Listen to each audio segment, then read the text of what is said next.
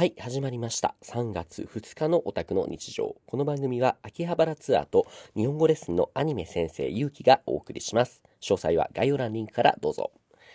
今日も一日お疲れ様でした。ちょうど今帰ってきたところです。えー東京に行ってきました。今日は昼頃から、えー都内に行ってきたんですけれども、なんでかっていうと、秋葉ツアーの予約が入っていたからです。徐々に予約が本当に増えてきた感じがしますね。今日はね、えっ、と、お客さん一人だけだったので、結構落ち着いて案内ができました。ゲストさん今日は、オーストラリアからのお客さんでしたね。22歳の男の子だったんですけれども、まあね、それぐらいの年代の人は、パッと見じゃわからないんですよ。その、年上かなって思うぐらいの、同い年ぐらいかなって。聞いてみると、22って言って、もう、慣れましたけども、やっぱりまだ、いや、本当にもっと年上じゃないみたいな、そのギャップが、を受けますね。でも、話してみるとやっぱ、なんでしょう、年相応のあどけなさというか、ワクワクというか、そういうエネルギッシュさが伝わってくるんですよね。今日の男の子も、日本に来るのは今回初めて。なんだったら、えっ、と、一人旅をするのも初めてとのことだったから、日本での体験、経験についてとってもワクワクした感じで伝えてくれましたね。えっ、と、秋葉ツアーを予約してくれた経緯というか理由としては、ゲームが好きみたいで、アニメよりもね。どんなゲームやるのって聞いたら、特に RPG、日本の RPG とかプレイするって言ってました。特に、えっ、と、アトラスっていう会社が出しているペルソナっていうゲームシリーズ、僕も大好きなんですけれども、そのシリーズの話で盛り上がって、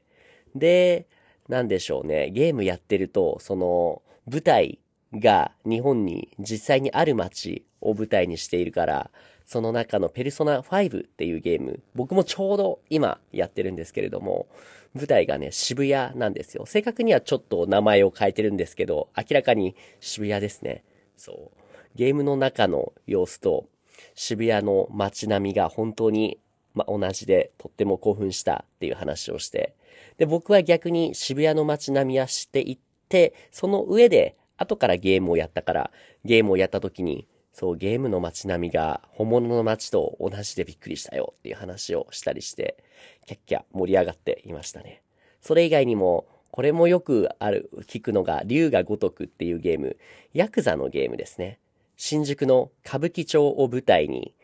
ヤクザがね、その、バトルするみたいなアクションゲームなんですけれども、それも、この男の子大好きって言ってたから、話してましたね。歌舞伎町行ったと。まあ、ヤクザには会えなかったって、残念なのか、幸運だったのかわかりませんけれども。ってな感じで二人で秋葉回ってましたけれども、やっぱカルチャーギャップはいくつかあるようで、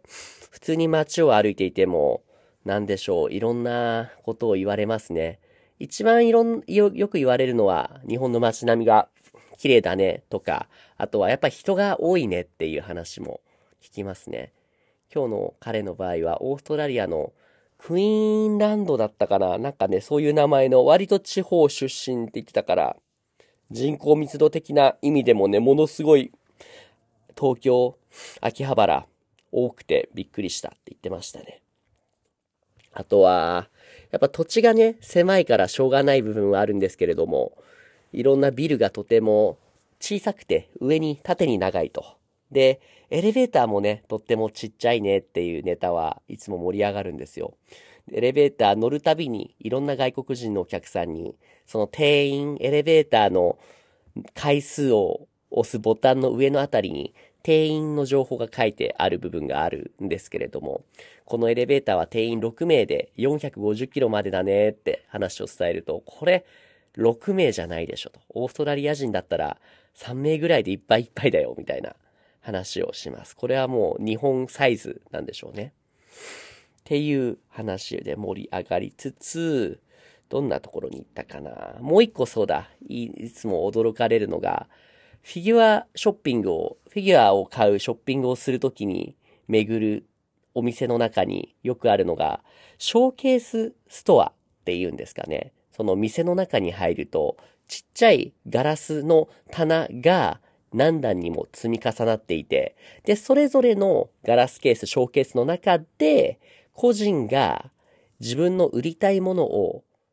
フィギュアを売るっていう、その、商売ができるお店があるんですよ。一つ一つのショーケースっていうのは、家賃を、例えば、月数千円とか払うと借りられるっていう、そのショーケースストア も連れていくと、やっぱこれは日本ならではだねと。そもそもに土地がね、そんなに少ないってことが、他の国ではあまりないので、驚かれますね。そういうショーケースストアの一個一個のショーケースを何度もいろいろ比較検討して、ここの棚のフィギュアが安いよとか、あっちの方が少し高いよとか、を比べながら買い物をするのがとてもね、楽しいって言ってくれてますね。うん。で、そうだな。今日はツアーをした後に、その後、えっ、ー、と、夜はですね、その多拠点生活サービス、アドレスでお世話になっている都内の錦糸町、正確には住吉にある拠点のオーナーさんが今日イベントを開催していて、どんなイベントかっていうとですね、なんかピザ焼きイベント、ピッツァイベントかな？というのも、そのオーナーさんが最近高性能なピザオーブンを購入したみたいで、それを使ったお披露目イベント、お披露目イベント。で生地から作って、自分でその好きな具材をトッピングするっていう趣旨の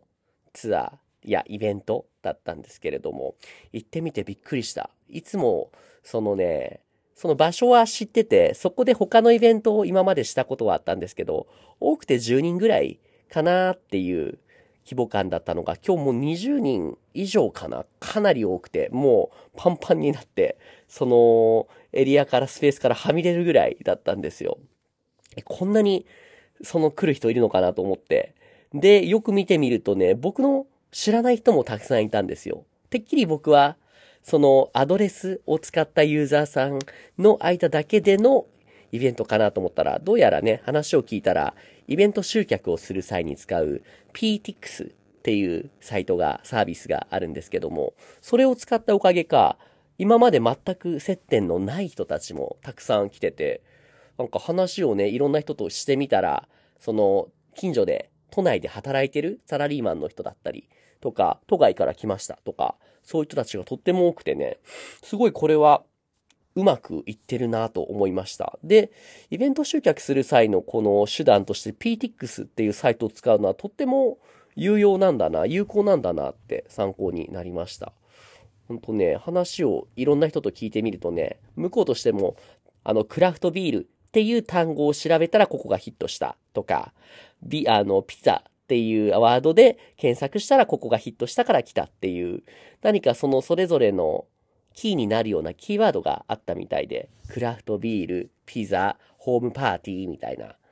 そうした効果的なワードを散りばめたイベント集客ができれば、しっかり人が集まるんだなって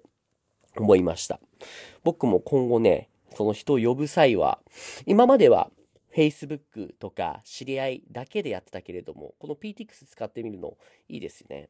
っていうところでございますと。そんなところかな。あ、あとはね、その、今日のピザイベントの際に来ていた方で、佐渡からそのね、ゲストみたいな感じで来てた人がいて、あの、アーティストの人かななんかね、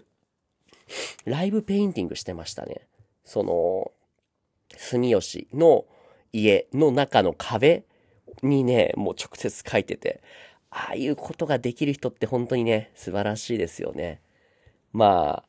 絵が描ける人って無条件でね、尊敬しちゃいますね。特にみんなが見てる前で描くっていうのはね、至難の技だと思うんですよ。僕だったら絶対気になってね、もううまく描けない。でも、そのデザイナー、アーティストの方はもうすごいね、お酒が入ってるのに、しかもね、それなのに普通にスラスラスラーっと綺麗な絵を描いてて、もう惚れ惚れしちゃいますね。もうついついその人が出品しているグッズとかも買ってきちゃいました。っていう感じかな。あ、そういえば今日合間の時間でね、その、おととい、昨日かな、話していたエスプレッソを正しい飲み方で飲みました。っていうのは、あの、苦いままじゃなくて、しっかり砂糖を入れる飲み方ね。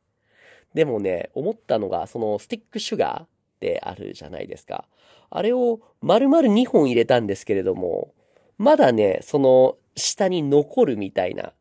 えっ、ー、と、水分というかエスプレッソのところに溶けきらずに残るって感じにはならなかったんですよ。だからひょっとしたら、今回僕ダブルで頼んだんですけれども、2本でもまだ足りないのかなちょっとこの辺エスプレッソ好きのこの前話聞いた人にもう少し追加で伺ってみようと思います。ほんと3本4本必要なのかな？でもね、ほんとスティックシュガー2本でもしっかり、そのただ苦いだけじゃなくて、あ、スイーツだな、甘いなっていうその美味しさ感じながら飲むことができました。これでね、エスプレッソ好きとして一歩踏み出せることができたのかなと思います。てな感じかな。